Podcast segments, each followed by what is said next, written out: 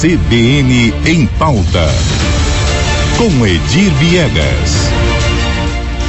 21 de dezembro de 2023, muita gente em recesso, mas Edir Viegas sempre tem uma pauta quente. Ele está aqui no estúdio comigo para apresentar mais uma. Edir, conta aí o que é que está agitando aí a notícia, especialmente é, naquilo que o jornalismo tem que acompanhar muito de pertinho. Bom dia, Karina. Bom dia a todos. Né? Uma ótima quinta-feira. Karina, a gente. É, o final do ano, é, é, em função das datas aí, Natal, Ano Novo, as pessoas ficam mais sensíveis, vamos dizer assim. Você vê na, nas ruas o, o, movimento de compras, você vê nas esquinas as pessoas, os pedintes, né, pedindo ajuda.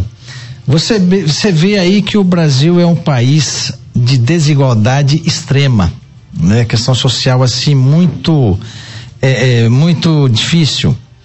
E você vê também nesse final de ano servidores públicos aí tentando pressionar o gestor a, a, conseguir receber direitos salariais básicos já consagrados pela lei, pela jurisprudência, pela, por decisões judiciais e estão aí brigando, muitas vezes por valores pequenos, pequenos assim que a gente fala, do ponto de vista do, é, é, da importância do trabalho deles.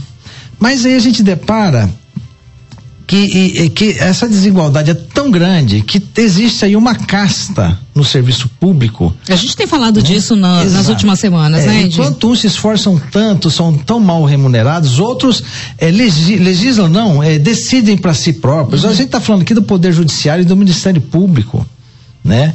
É, é, é essas duas instituições. ontem, o ministro do STF, o Dias Toffoli, ressuscitou numa canetada um penduricalho aí que vai custar caro ao contribuinte. Por que ressuscitou, Edir? Ela não estava mais em pauta?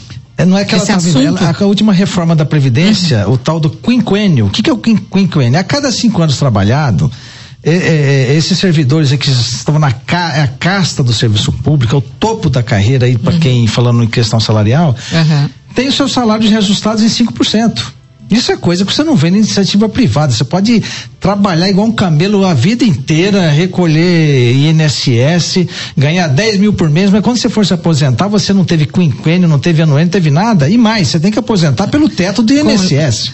ainda recolhendo muito mais, você vai Exato. ter que respeitar o teto. Você vai, a sua queda, a sua renda vai cair de 10 mil, vamos dizer assim, se a pessoa ganhasse 10, que é muito raro, vamos falar no, no na, na, iniciativa privada, uhum. para ganhar 7 mil e pouco.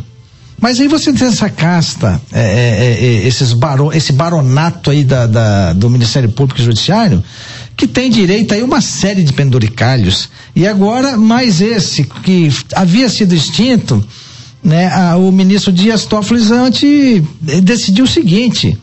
Que, é, é, que tem direito sim a receber. Porque quem questionou, quem mandou suspender o pagamento foi o Tribunal de Contas da União. Isso representa aí uma despesa de 870 milhões aí para o pagador de tributo, que somos nós, né?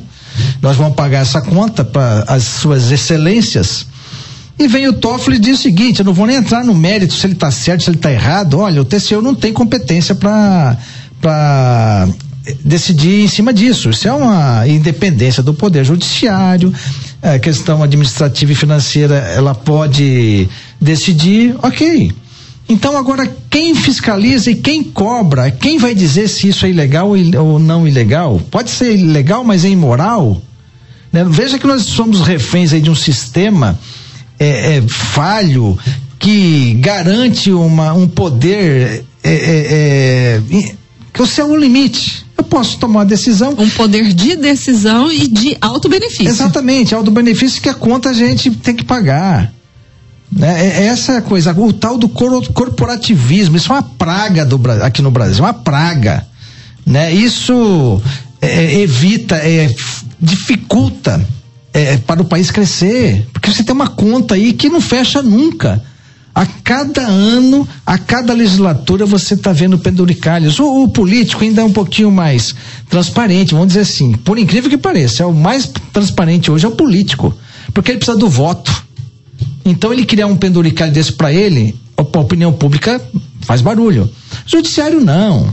ele só decide nos autos, então se cria. E aí nós estamos vendo aí o Tribunal de Justiça quer gastar dinheiro com a construção de um palácio, como se a gente não tivesse necessitando de postos de saúde, de um hospital público municipal em Campo Grande. Mas estão aí preocupados, está sobrando dinheiro, só pode já estão aí num palácio dos desembargadores, mas querem criar um novo, construir um novo, ninguém sabe a que custo, a que preço. A gente sabe que nós vamos pagar a conta.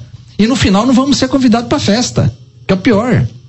Né? Então, é, é, é, hoje a gente, essa reflexão é para é falar dessas desigualdades nesse país de extremos que é o Brasil. Você tem uma miséria é, desgraçada de um lado e você tem uma casta que não está nem aí. O dinheiro está aí, é do governo, é nosso né? E note que são, são profissionais do serviço público com aliados poderosos. O presidente do Senado, né? O, o, o Rodrigo Pacheco, desde 2022 ele tenta aprovar uma PEC institucionalizando esse quinquênio, esse penduricalho. Ou seja, o presidente do Senado se presta a esse serviço, né? É uma coisa absurda.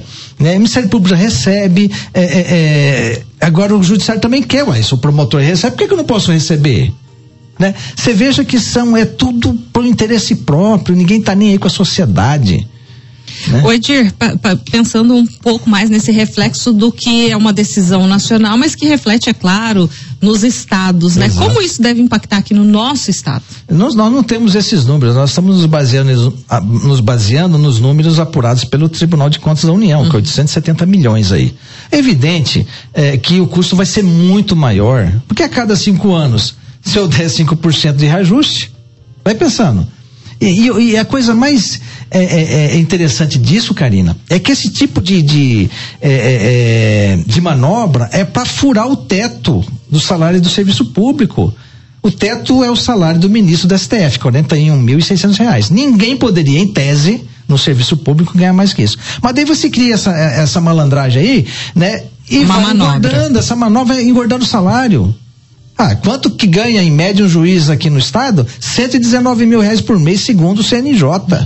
Seria o segundo? Segundo do país. Acho que só perde para Minas Gerais. Aí vem falar que isso é, é legal, tudo bem, é legal, mas é imoral, é de uma imoralidade cristalina, né? É, é, é, é sem palavras para você é, é, definir isso, né? E fica aqui, Karina, é uma reflexão e até um desabafo né? Porque enquanto você não, não resolver isso, é, não acabar com esse tipo de coisa, o Brasil não vai para frente mesmo.